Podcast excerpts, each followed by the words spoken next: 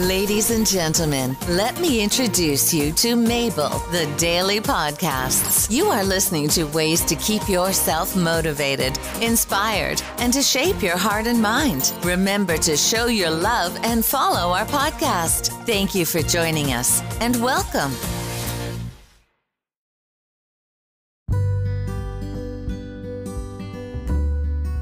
Congrats on the 500! I am so proud of you. I've always believed in you. I knew you had the perseverance and you made it. I really hope you keep going and I love all your podcasts. Please keep up the good work. I'm a huge fan.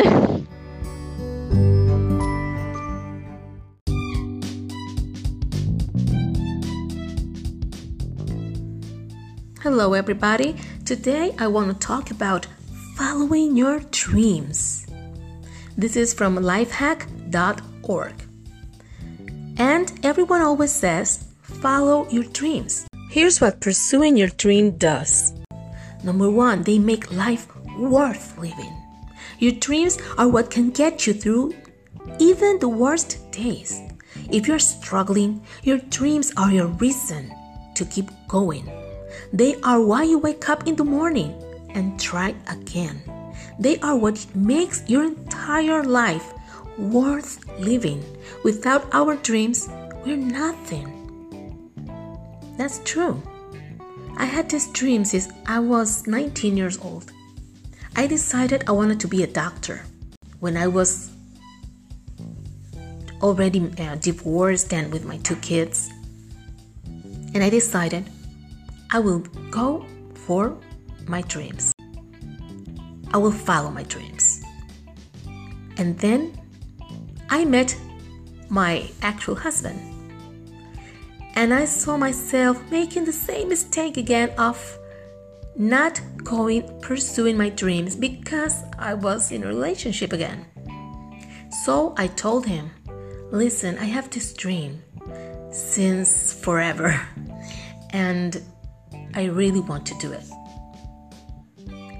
And he was reluctant at first, but now he supported me and still supports me. So, this is my dream. This is something I wanted to do since I was so young, and I am accomplishing right now.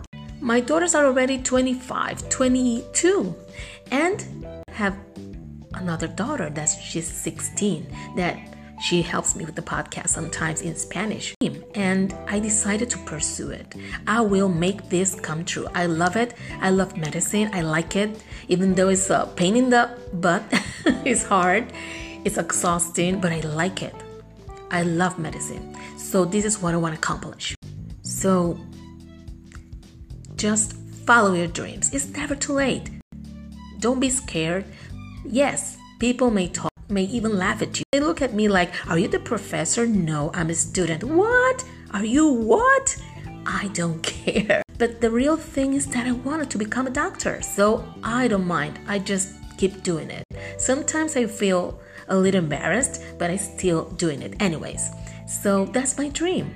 And I can accomplish it because thankfully I live in a place where you can be a doctor even if you start and an old age, and that's great. Here in Dominican Republic, you must be young to have a specialty. But where I live in Puerto Rico, you don't. You can do whatever you want at any age. So that's great. I, that's something I'd appreciate. So keep going and looking forward your dreams. You can do it too. If I can do it, you can do it. Number two, you'll meet other dream seekers. When you're motivated and excited about pursuing your dreams, you'll attract other people who have the same values and interests. The more you surround yourself with high achievers, the further you'll go.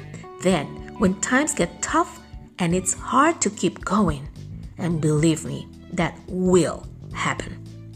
Your friends will motivate you to continue achieving. I have this great friend, and I hope she's listening to this podcast. Her name is Roberta. Roberta, she's from Haiti. Roberta, my friend, I love you so much. I hope you're listening to this. And she really helps me to keep going. Sometimes I feel so depressed, so exhausted because I'm having problems here, problems there, and I'm just done. And she's Mabel, just keep going. Everything will be fine. Take it easy. And also, my daughters and my husband, those are the center of my life. I have my family and I have Roberta. And also my friend Julie. Oh my God, Julie, Millie. The three of them, my dearest friends, they're always behind my back, helping me. They got me. Number three, you can be an inspiration to others. If you decide to go and pursue your dreams, you will give hope to others who want to do the same. You can serve as their example and the reason why they should give it a try. You can help them, coach them, and encourage them to keep going. Number four, you can provide for your family. When you are dismotivated, it's very hard to fail. If you're very set on your dreams and you make sure that you can make an income along the way, you'll be able to provide for your family. Some dreams take longer than others to achieve, but that's what makes the end goal so worth it. I can tell you that. Number five, working in a job you hate makes the days go slowly. Why should you work in a job you hate? You'll count the clock, you won't do as well, and you'll dread waking up in the morning. Instead, pursue your dreams. Get excited about your day and enjoy the process of doing what you love. Number six, because no one is going to follow them for you. Let's face it, no one else is going to pursue your dreams for you. Everyone has their own dreams and their own goals for what they want to achieve in life. If you don't go for it, no one else will. Number seven, so that you can finally be happy. Life without dreams is depressing. Nancy's story is a proof. Search far and wide for yours and make a promise to yourself that you will start pursuing them. Once you get on the path towards your goal, you will notice a distinct change in how you feel. Number eight, to prove them wrong. Oh, this is the best. I have to prove so many people wrong. All of us have been around people who told us our dreams weren't possible. Let that add fuel to your fire. Think about all the people who said it would never happen. And go out and prove them wrong. Number nine, it will make your parents proud. Sometimes parents don't always understand our dreams or they try to sway us towards a particular one. However, if you're adamant about your dreams and you work hard to achieve them, your parents have no reason not to be proud of you. And if they don't, don't listen to them. Number 10, it will make you proud. Even better than making your parents proud, you will be proud of yourself. Your confidence will rise and you'll enjoy the excitement and adrenaline that comes with doing something you always wanted to do. Don't expect people to be excited for you. Be excited for yourself. Congratulate yourself. Celebrate yourself. Don't wait for anybody. Number 11, and this is the last one. You only live once. That's the, the famous YOLO. You only live once. Life is short. Our days are numbered. So why spend them doing something we don't love? It's time to make a decision to go for it. Dream big. Focus on your dreams. Make your dreams happen.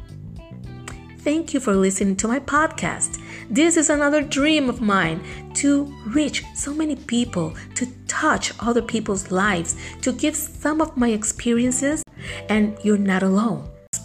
There are things that some of us had experienced, and I want you to know that you're not alone. I'm here for you. If you need to talk to me or there's something you want me to talk about in this pod, me a message and we can talk about it. Thank you for listening to my podcast. Again, thank you to all my supporters 500 podcasters already. 500 reproductions, 500 times. Somebody listen to this. I am so glad. Thank you again to everybody. I hope you have a great, great, great, super great day. Mabel out.